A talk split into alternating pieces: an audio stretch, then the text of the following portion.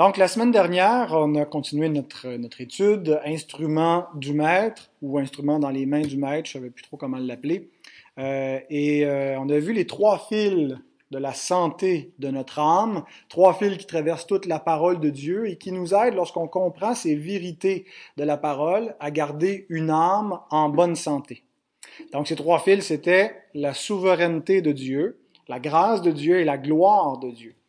Euh, donc, il nous rappelle à la fois donc, que notre vie est entre bonnes mains, que notre âme est aimée de Dieu et que euh, Dieu est au centre de notre existence et non pas nous-mêmes et que c'est soulageant d'être libéré de la tyrannie du moi.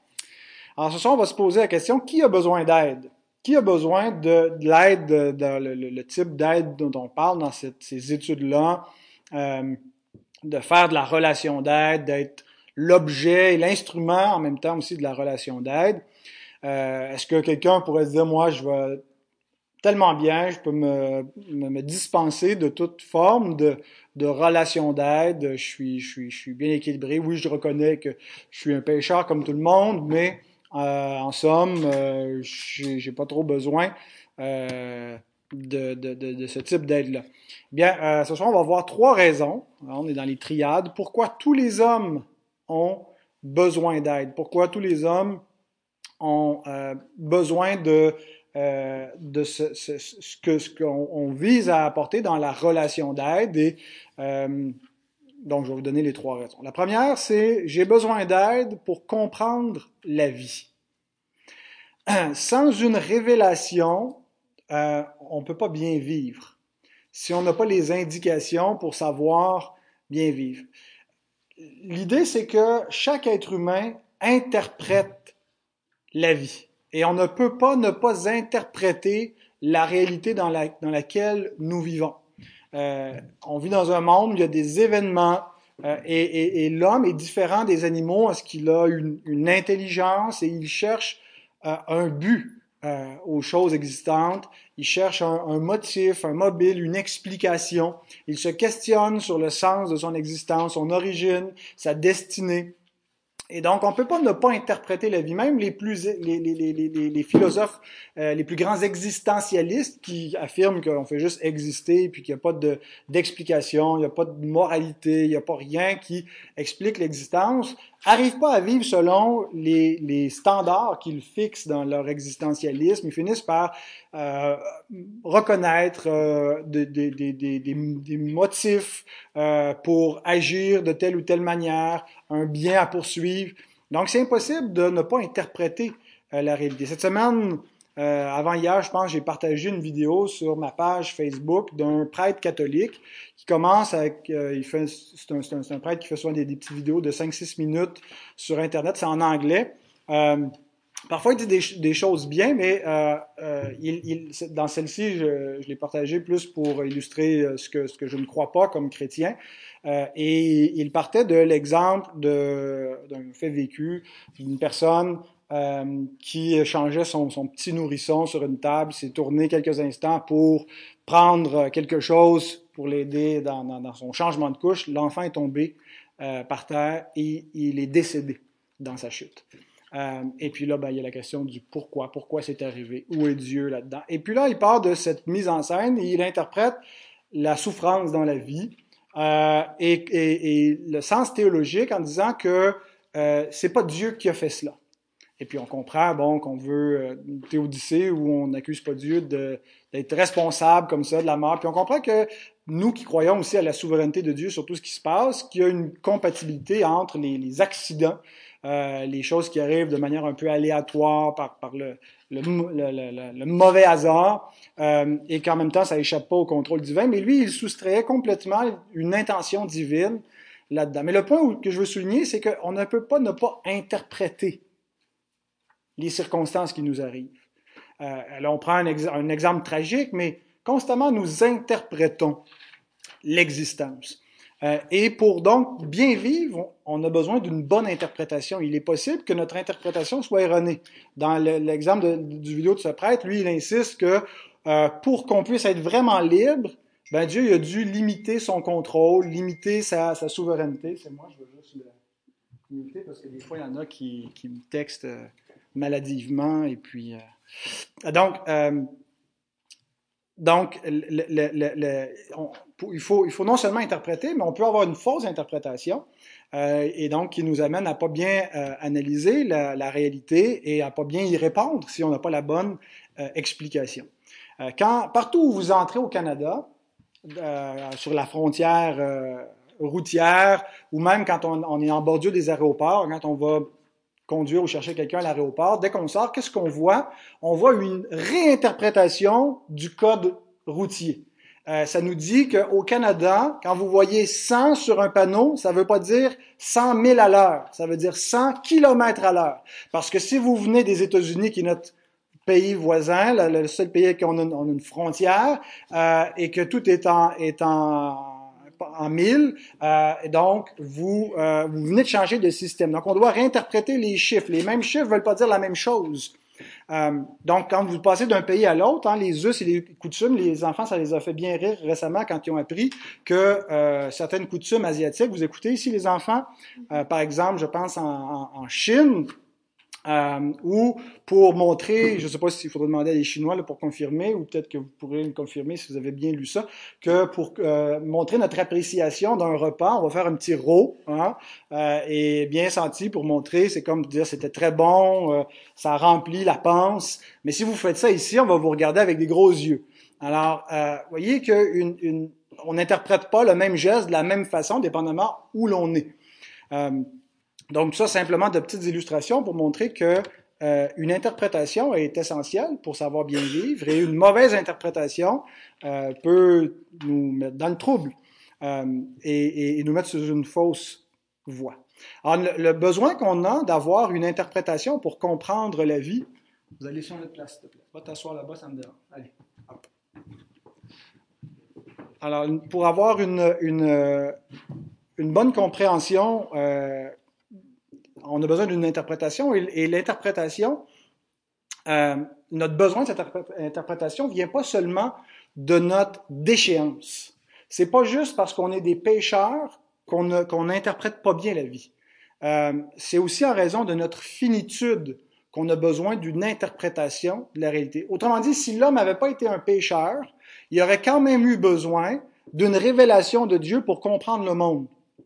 Ça ne veut pas dire que, nécessairement il se, serait trompé, mais le, point c'est que Dieu euh, nous a créés avec un, besoin de, de, de, le besoin d'une révélation. Si euh, le, monde n'est pas interprété pour nous, on n'arrivera pas à bien comprendre. Euh, et donc on voit même avant la chute, avant que le péché entre dans le monde, Dieu a interprété pour Adam certaines choses dans le jardin. Vous pouvez ouvrir vos Bibles dans Genèse 2. Deux versets importants, Genèse 2, 15 et 16.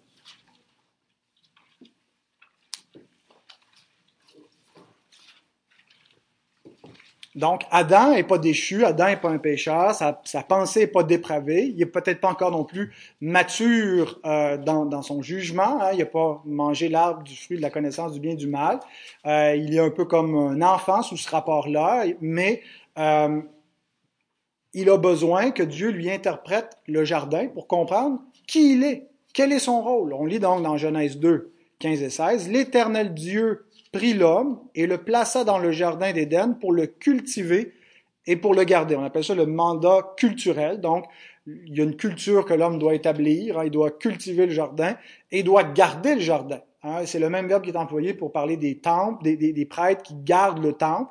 Il était en quelque sorte gardien du temple euh, qui, qui, était le jardin d'Éden. L'Éternel Dieu donna cet ordre à l'homme. Tu pourras manger de tous les arbres du jardin. Euh, verset, verset 17 devait être inclus. Mais tu ne mangeras pas de l'arbre de la connaissance du bien et du mal, car le jour où tu en mangeras, tu mourras.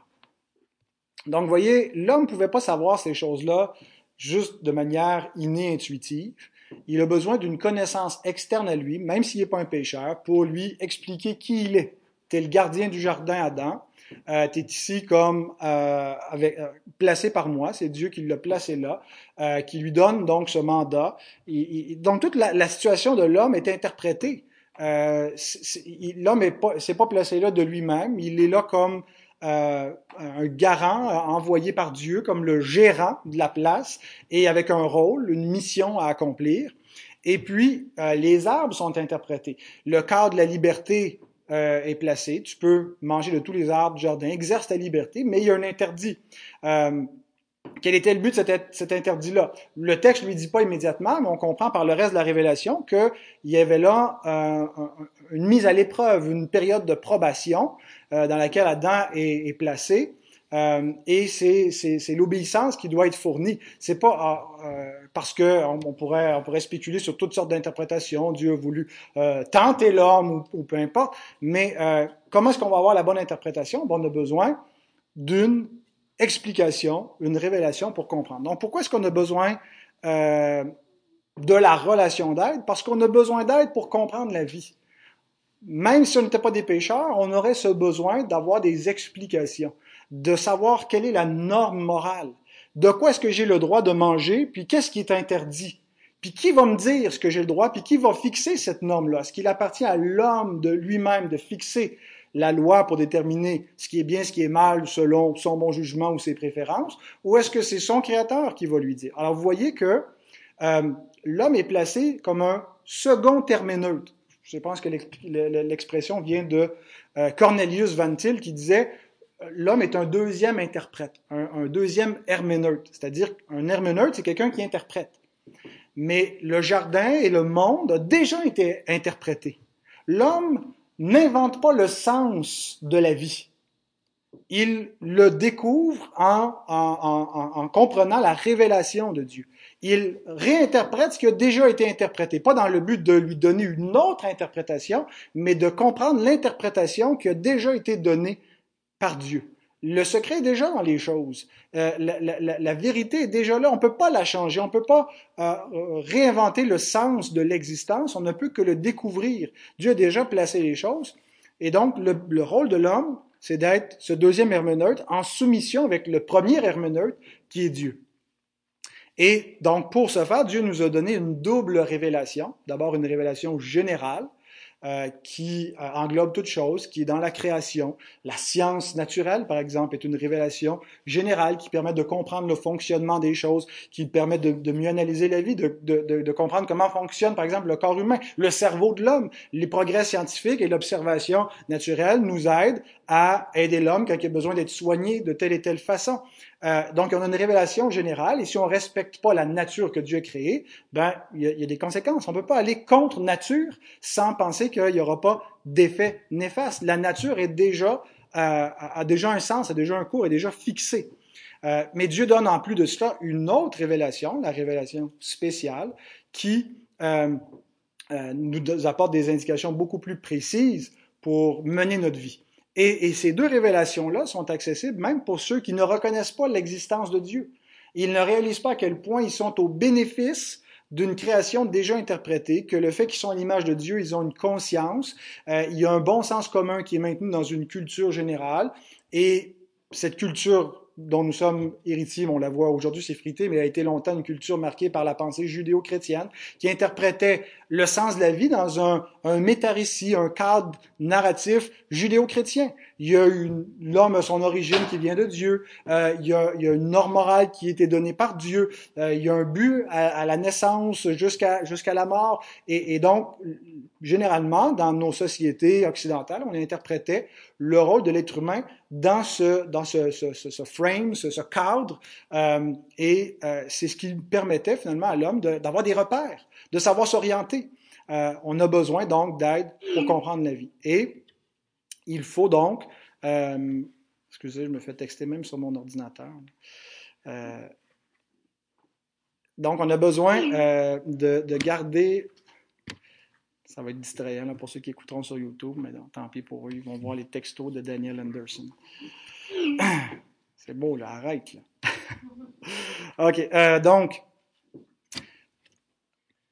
Maintenant, non seulement on est dans un monde qui a déjà été interprété, mais c'est un monde maintenant après Genèse 3, un monde déchu, un monde euh, qui est dans un état donc de, de, péché. Et même si avant la chute il y avait besoin d'interprétation, encore plus après la chute, parce que la déchéance euh, se manifeste à deux niveaux. externe et interne. Et donc, c'est les deux prochaines raisons pourquoi nous avons besoin d'aide, la, la, raison externe et la raison interne. La raison externe, c'est que j'ai besoin d'aide car il y a de fausses interprétations à l'extérieur de nous. Le monde dans lequel on est, bien que déjà été interprété, bien que la parole normative du Créateur qui lui indique la voie, qui lui, qui est la vérité, ben, il y a des interprétations parallèles en compétition. Et la chute même de l'homme, si vous êtes toujours dans Genèse, a été causée par une fausse interprétation qui a été donnée à l'homme et que l'homme a suivi plutôt que de suivre la bonne interprétation qui lui venait de Dieu. Genèse 3, 1 à 5. Le serpent était le plus rusé de tous les animaux des champs que l'Éternel Dieu avait fait. Il dit à la femme, Dieu a-t-il réellement dit, vous ne mangerez pas de tous les arbres du jardin? La femme répondit au serpent, nous mangeons du fruit des arbres du jardin, mais quant au fruit de l'arbre euh, qui est au milieu du jardin, Dieu a dit, vous n'en mangerez point et vous n'y toucherez point, de peur que vous mouriez.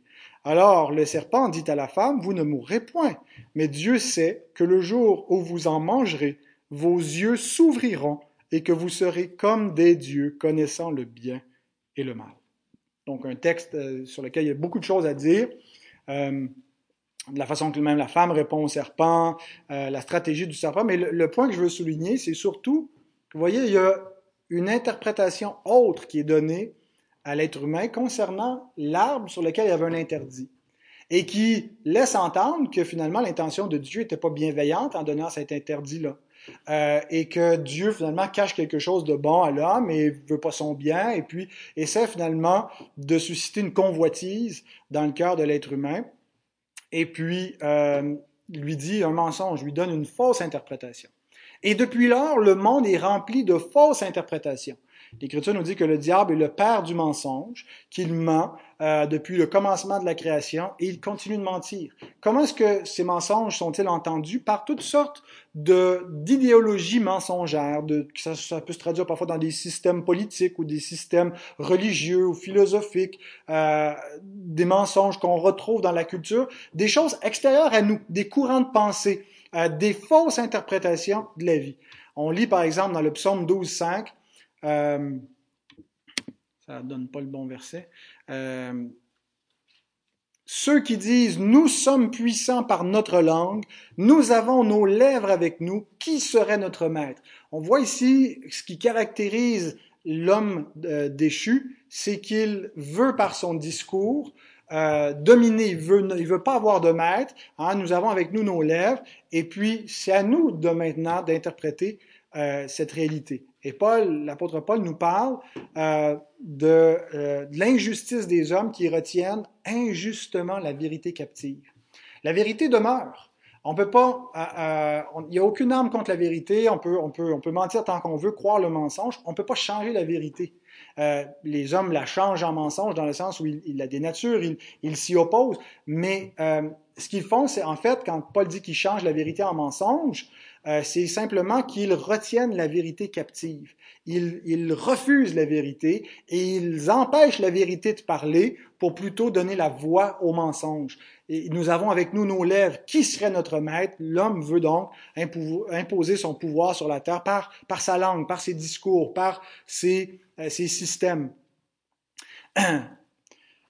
Donc, on peut prendre un exemple euh, très chaud dans la, culture actuelle, euh, la question du genre, le genre masculin, féminin. Euh, juste cette semaine, ils viennent de passer une, interdiction. C'est une société d'agence de transport à Londres qui a pour qui, s'est un peu soumis au lobby LGBTQYWZ là, que le vocabulaire genré euh, madame, messieurs, euh, dans les publicités serait dorénavant banni, qu'il faut avoir euh, des interpellations publicitaires qui soient neutres, parce que c'est une agression d'interpeller quelqu'un par un genre, simplement sur la base d'une apparence qui nous donne l'impression qu'il est mâle ou femelle, parce que le genre n'est pas lié à notre réalité biologique. Le genre serait une construction sociale.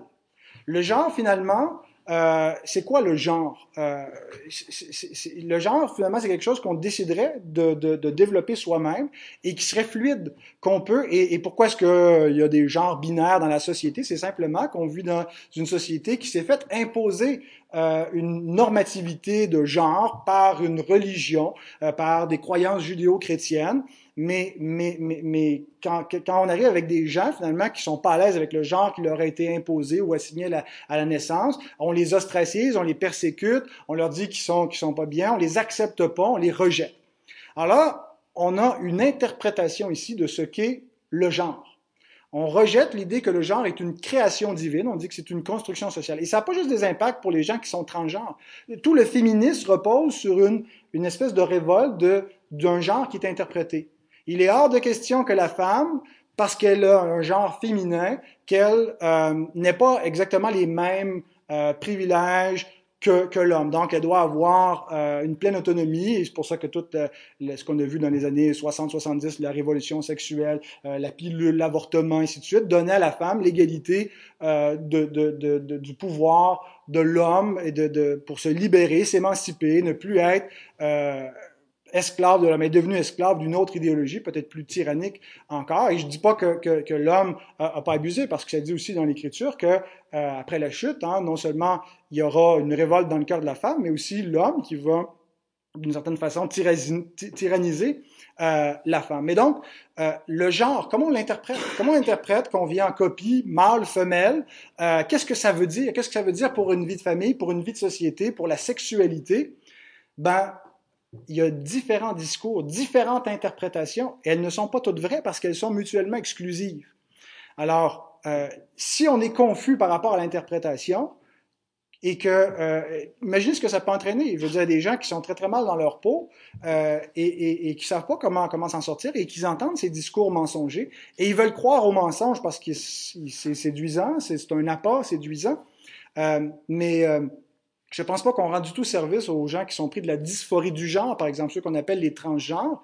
C'est une maladie mentale dans beaucoup de cas euh, de gens qui ont besoin d'être de, de, traités, d'être soignés, c'est pas qui, qui veulent juste euh, euh, pas être bien dans leur peau, ils l'ont ils l'ont pas demandé, mais euh, de de de pas les accompagner, de de les laisser se mentir eux-mêmes et euh, d'être forcés de leur mentir aussi en disant ben oui, on va être forcé d'utiliser les pronoms que vous voulez, puis ainsi de suite. C'est pas montrer de l'amour, c'est une sorte de complaisance qui vient d'une idéologie mensongère et qui aide pas ces gens-là.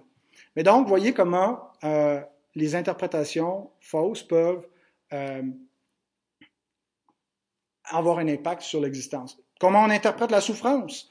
Euh, il y a toutes sortes d'interprétations sur ce que veut dire la souffrance. C'est le mauvais karma, euh, moi, j'avais un oncle qui, qui, croyait ça, que le but de la souffrance était simplement de mettre en évidence le, le, le bien-être et hein, c'est un peu le, yin-yang et puis euh, le bien dans le mal, le mal dans le bien, puis cette espèce d'équilibre de force. Puis, est-ce que c'est comme ça qu'on doit interpréter la souffrance? Est-ce que la souffrance doit toujours être interprétée comme le résultat de mauvaises actions? Euh, parfois, c'est effectivement le résultat de mauvaises actions. Je connaissais quelqu'un qui était euh, séropositif et qui tranquillement voyait son état se, dégrader à mesure que le virus du sida faisait euh, des ravages dans, son corps. Il avait contracté cela en, s'injectant des drogues par des aiguilles. Euh, sa souffrance était directement liée à une mauvaise conduite. Mais comment on interprète si on n'a pas la même grille, si on, on déresponsabilise l'être humain? Est-ce que c'est toujours la providence? Bon, alors, voyez que une interprétation euh, est absolument essentielle parce qu'il y a des fausses interprétations qui courent et elles nous courent après. Comme je disais des fois aux gars, en prison, euh, même si tu cherches pas le trouble, le trouble te cherche euh, et il, te poursuit. Et, c'est comme ça souvent dans la vie, on, on peut vouloir rester à l'écart puis rester loin de ces faux discours, mais il euh, nous assaillent, ils viennent jusqu'à nous, ils nous poursuivent, ils veulent rentrer dans notre tête, ils veulent persuader notre cœur. Et le danger, c'est le troisième point, nous sommes affectés par ces mensonges parce que nous sommes portés à les croire. Et donc, la troisième, troisième raison, j'ai besoin d'aide car j'interprète faussement la vie. Je reviens avec euh, les, les, détenus, souvent quand je les rencontrais à la chapelle, euh, puis que je voulais leur expliquer la dépravation et la réalité de leur dépravation, qui sont pas juste comme l'interprétation qu'ils reçoivent de plus en plus maintenant dans les pénitenciers. C'est plus des pénitenciers, c'est des centres de réhabilitation parce que c'est plus des criminels, c'est des malades. Et donc, on leur réinterprète la réalité criminelle, non pas comme un acte de bien ou de mal, hein, on a fait un crime, c'est mal, mais comme un, problème de santé mentale. Et donc, ces gens-là ont besoin d'être soignés et on déresponsabilise euh, parce qu'on observe effectivement des fois des, problèmes de santé mentale, mais on, jette tout sur ça et on enlève les catégories de moralité pour y aller avec une approche exclusivement ou presque thérapeutique. Alors moi, comme aumônier, je leur expliquais que si, euh, ils, ont fait les, crimes qu'ils ont fait, c'est parce qu'ils ont une nature pécheresse.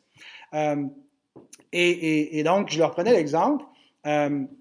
Comment sais-tu de quelle couleur sont les murs de la chapelle? Les murs de ma chapelle étaient blanc crème un peu.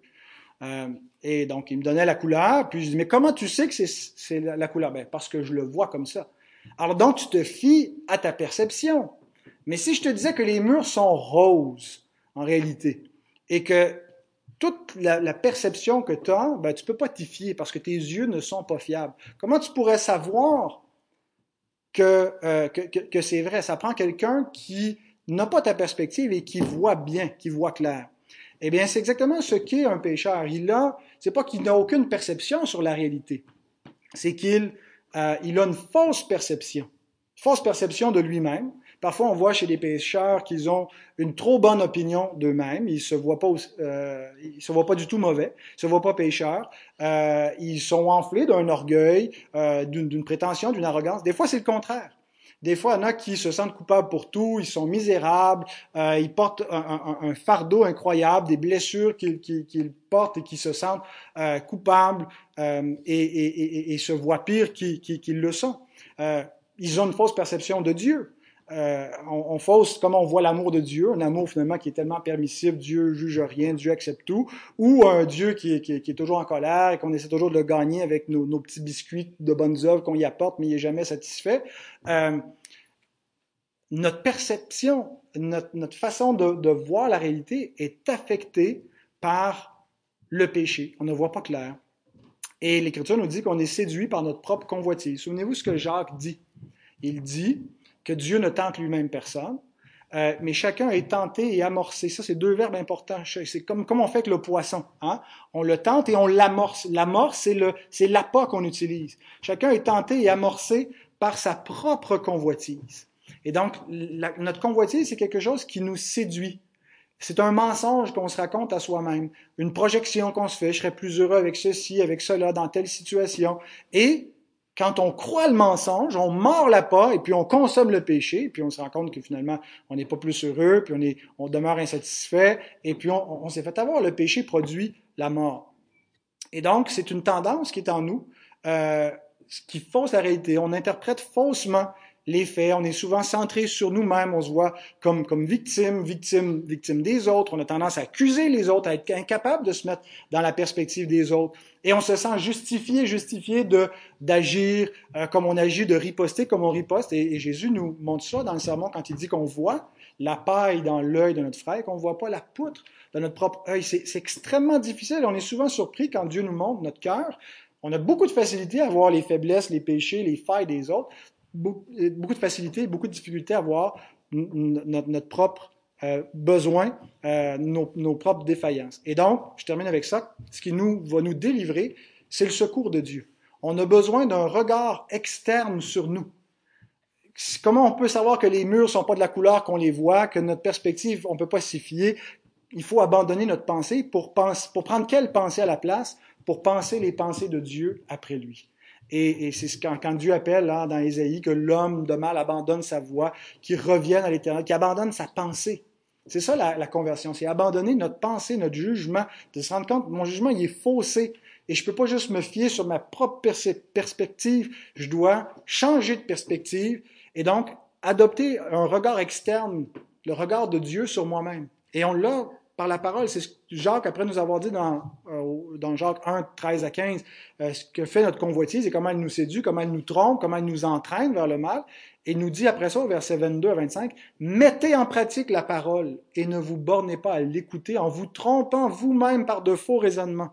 Quand on ne pratique pas la parole, qu'on fait juste l'écouter, qu'on ne la pratique pas, on se convainc qu'on est correct et qu'on se justifie, puis c'est des faux raisonnements qui nous trompent.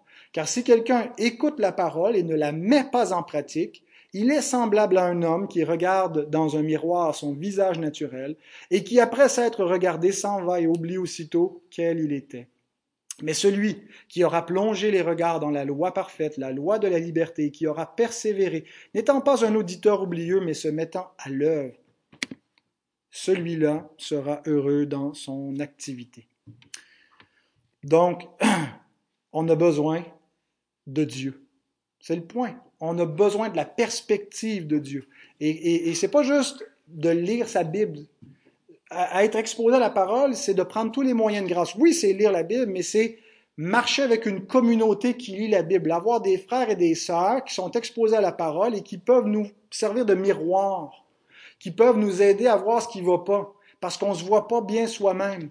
Et donc d'avoir cette, communion fraternelle, de marcher avec une redevabilité, euh, de marcher sous la prédication de la parole, avec la puissance du Saint-Esprit, c'est absolument essentiel pour nous sortir, pour d'abord pour nous interpréter, un, parce qu'on a une finitude, deux, parce a des faux discours, et là on va retrouver les vrais discours, c'est dans le royaume, et trois, parce qu'on a tendance à croire ces faux discours à cause de notre péché, et on a besoin donc du secours de Dieu qui se trouve au milieu du peuple de Dieu qui est animé par la parole de Dieu. Amen.